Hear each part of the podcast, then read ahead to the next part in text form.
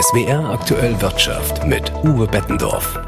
Der ungebremste Anstieg der Verbraucherpreise in Deutschland scheint gestoppt. Erstmals seit Juli ist die Inflationsrate im November leicht zurückgegangen. Das hat das Statistische Bundesamt heute bestätigt. Zur Entwarnung besteht allerdings kein Grund. Schließlich liegt der Preisanstieg immer noch bei 10 Prozent. Vor allem Lebensmittel und Energie sind deutlich teurer geworden, gerade für ärmere Menschen ein großes Problem. Doch sind die Preiserhöhungen überhaupt berechtigt oder nutzen einige Unternehmen die aktuelle Lage aus, um ihre Gewinne zu maximieren? Dieser Frage ist Professor Joachim Ragnitz vom IFO-Institut in Dresden nachgegangen. Zu welchem Ergebnis sind Sie denn gekommen, Herr Ragnitz? Nun, es ist in der Tat so, dass einige Unternehmen offensichtlich die allgemeine naja, Verunsicherung und die fehlende Transparenz, kein Mensch kann ja irgendwie überprüfen, wie stark die Kosten tatsächlich gestiegen sind, dass das also von einigen Unternehmen ausgenutzt wird, um auch ihre Gewinne zu erhöhen. Das sieht man im Handel, das sieht man im Baugewerbe, das sieht man in der Landwirtschaft. Also ist in der Tat so, dass es nicht allein nur Kostensteigerungen sind, sondern eben auch Gewinnsteigerungen, die da für die hohen Inflationsraten mitverantwortlich sind. Bei welchen Produkten war die Gier denn besonders stark ausgeprägt? Also Produkte kann man nicht unterscheiden. Wir können nur sehen, der Sektor Handel. Aber welche Handelssparten das gewesen sind, das wissen wir nicht. Aber wenn man sich natürlich andere Statistiken anschaut über die einzelnen Produkte, da sieht man, sehr viele Lebensmittelpreise sind sehr, sehr stark gestiegen. Teilweise sind auch Lebensmittelpreise stark gestiegen, die quasi aus den gleichen Vorprodukten gemacht werden. Also wenn Sie sich Joghurt und Quark anschauen, da ist der Quarkpreis viel stärker gestiegen als der Joghurtpreis. Und da denkt man doch, naja, wenn das allein durch die Kosten verursacht wäre, müsste der Preisanstieg doch der gleiche sein. Das kriege ich mit unserer Analyse so nicht raus. Aber eben, wenn man sich diese Preisstatistiken anschaut, sieht man eben, dass die Unternehmen da auch versuchen, dort halt na, die Zahlungsbereitschaft der Kunden irgendwie auch auszunutzen. Aber müssen Verbraucherinnen und Verbraucher dieses Gewinnstreben schlucken oder können sie sich irgendwie dagegen wehren, wobei man ja nicht einfach äh, zum Beispiel auf Lebensmittel verzichten kann?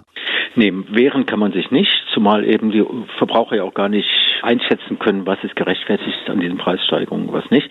Also letzten Endes kann man dem Verbraucher nur sagen, naja, vergleicht die Preise, kauft im Zweifel dort, wo halt vielleicht ein bisschen billiger angeboten wird, kauft vielleicht auch irgendwie Alternativprodukte, die ähnliche Eigenschaften haben, aber ein bisschen günstiger sind. Also es gibt ja bei Butter sehr teure Arten von Butter und sehr billige Arten von Butter. Muss man sagen, dann kaufe ich halt eher die billigere oder sowas, um auf diese Art und Weise die Handelskonzerne dann eben auch dazu zu bringen, dann eben nicht allzu hohe Preissteigerungen da durchzusetzen. Viel mehr können die Verbraucher da wirklich nicht tun.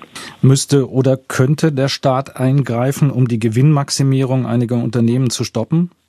Also man kann den Unternehmen ja nicht wirklich vorwerfen, was sie da machen. Ich meine, wir haben halt eine Marktwirtschaft und da werden die Unternehmen, naja, versuchen schon halt gewinnmaximierend zu agieren und es gibt weder irgendwelche Anhaltspunkte für kartellwidrige Absprachen oder sowas. Es gibt deswegen auch keine rechtliche Handhabe, da irgendwas zu tun. Gut, dann wird dann gesagt, dann machen wir eine Übergewinnsteuer, die ist aber auch äußerst problematisch, weil eben völlig unklar ist, woher denn Gewinne kommen.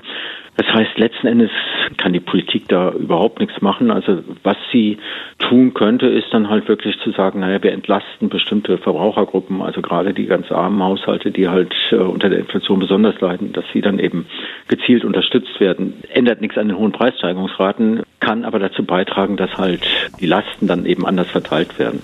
Einige Branchen betreiben Gewinnmaximierung und treiben damit die Inflation hoch. Über die weniger erfreulichen Seiten der Marktwirtschaft habe ich mit Joachim Ragnitz vom IFO-Institut in Dresden gesprochen. Er gilt als Schlüsselfigur hinter dem Cum-Ex-Skandal, durch den der Fiskus über Jahre um riesige Summen geprellt wurde. Hanno Berger war einer der besten Steuerbeamten Deutschlands, bevor er die Seiten wechselte, um für reiche Kunden seiner Kanzlei ein lukratives Geschäftsmodell zu entwickeln. Dabei wurden Kapitalertragssteuern auf Dividenden teils mehrfach zurückerstattet. Insgesamt beläuft sich der Schaden auf einen zweistelligen Milliardenbetrag. Heute hat das Bonner Landgericht den 72-Jährigen zu acht Jahren Haft verurteilt. Jochen Hilger Hilgers berichtet. Mit diesem Strafmaß blieb die Wirtschaftsstrafkammer des Bonner Landgerichts nur wenig unter den von der Staatsanwaltschaft geforderten neun Jahren. Der mittlerweile 72-Jährige nahm das Urteil recht gelassen auf. Er hatte mit einer hohen Haftstrafe rechnen müssen.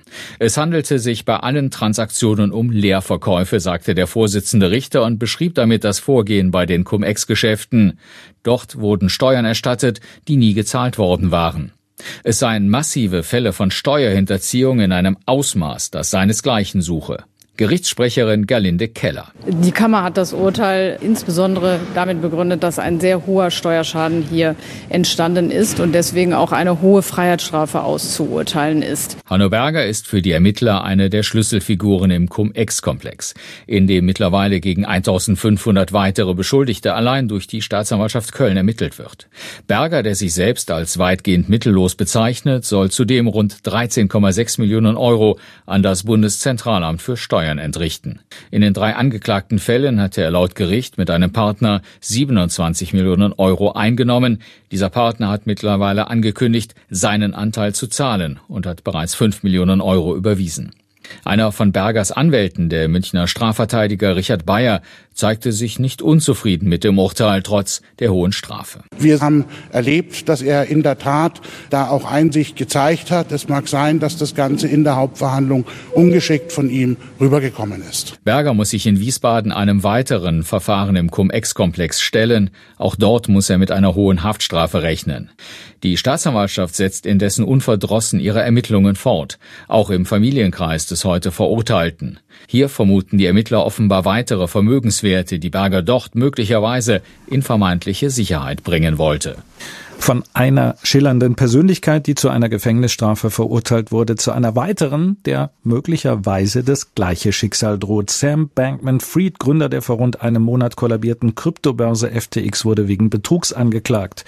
Die amerikanische Börsenaufsicht SEC wirft dem 30-Jährigen vor, Investoren in die Irre geführt und mehr als 1,8 Milliarden Dollar veruntreut zu haben. Aus den USA berichtet Claudia Sarre.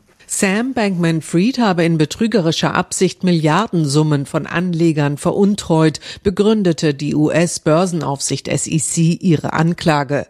Auch die Regulierungsbehörde CFTC sowie die New Yorker Staatsanwaltschaft reichten Klage gegen den Ex-Milliardär ein. FTX, eine der größten Plattformen für Kryptowährungen mit Hauptsitz auf den Bahamas, war vor wenigen Wochen spektakulär kollabiert. Bankman-Fried steht im Verdacht, illegal Milliardenwerte in den von ihm gegründeten Hedgefonds Alameda verschoben zu haben, um Verluste aus Hochrisikogeschäften zu kompensieren. Als FTX plötzlich nicht mehr in der Lage war, Kundengelder auszuzahlen, beantragte Bankman Fried am 11. November die Insolvenz. Gestern Abend war der Jungunternehmer auf den Bahamas verhaftet worden. Eigentlich sollte der 30-Jährige heute unter Eid im US-Kongress aussagen. Bei einer Auslieferung in die USA USA droht Bankman-Fried eine lange Haftstrafe. Die deutschen Maschinenbauer bleiben trotz der Folgen des Ukraine-Krieges und anhaltender Lieferengpässe auf Kurs. Der Branchenverband VDMA hat heute seine Prognosen bekräftigt. In diesem Jahr soll die Produktion um ein Prozent wachsen. Für 2023 erwartet die Branche einen leichten Rückgang von zwei Prozent.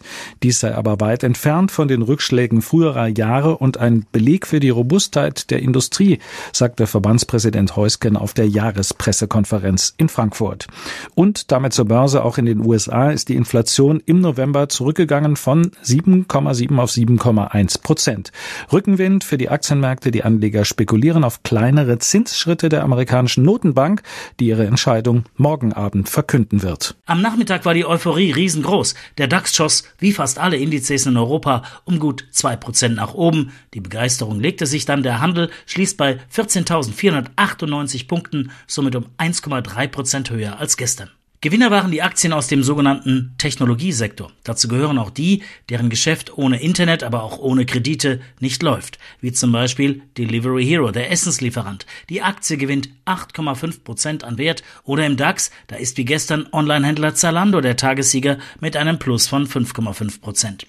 Auch zinssensible Aktien wie die der Immobilienkonzerne können sich zum Teil kräftig erholen. Around Town im MDAX zum Beispiel plus 6 Prozent oder auch Vonovia im DAX mit plus 4,5 Prozent. Der Hintergrund sind erhoffte Reaktionen der Notenbanken. In den USA dürften die Zinsen nicht mehr in dem Maße angehoben werden wie in den Monaten zuvor, weil eben die Inflation leicht rückläufig ist. Volker Hirt, ARD Börse, Frankfurt.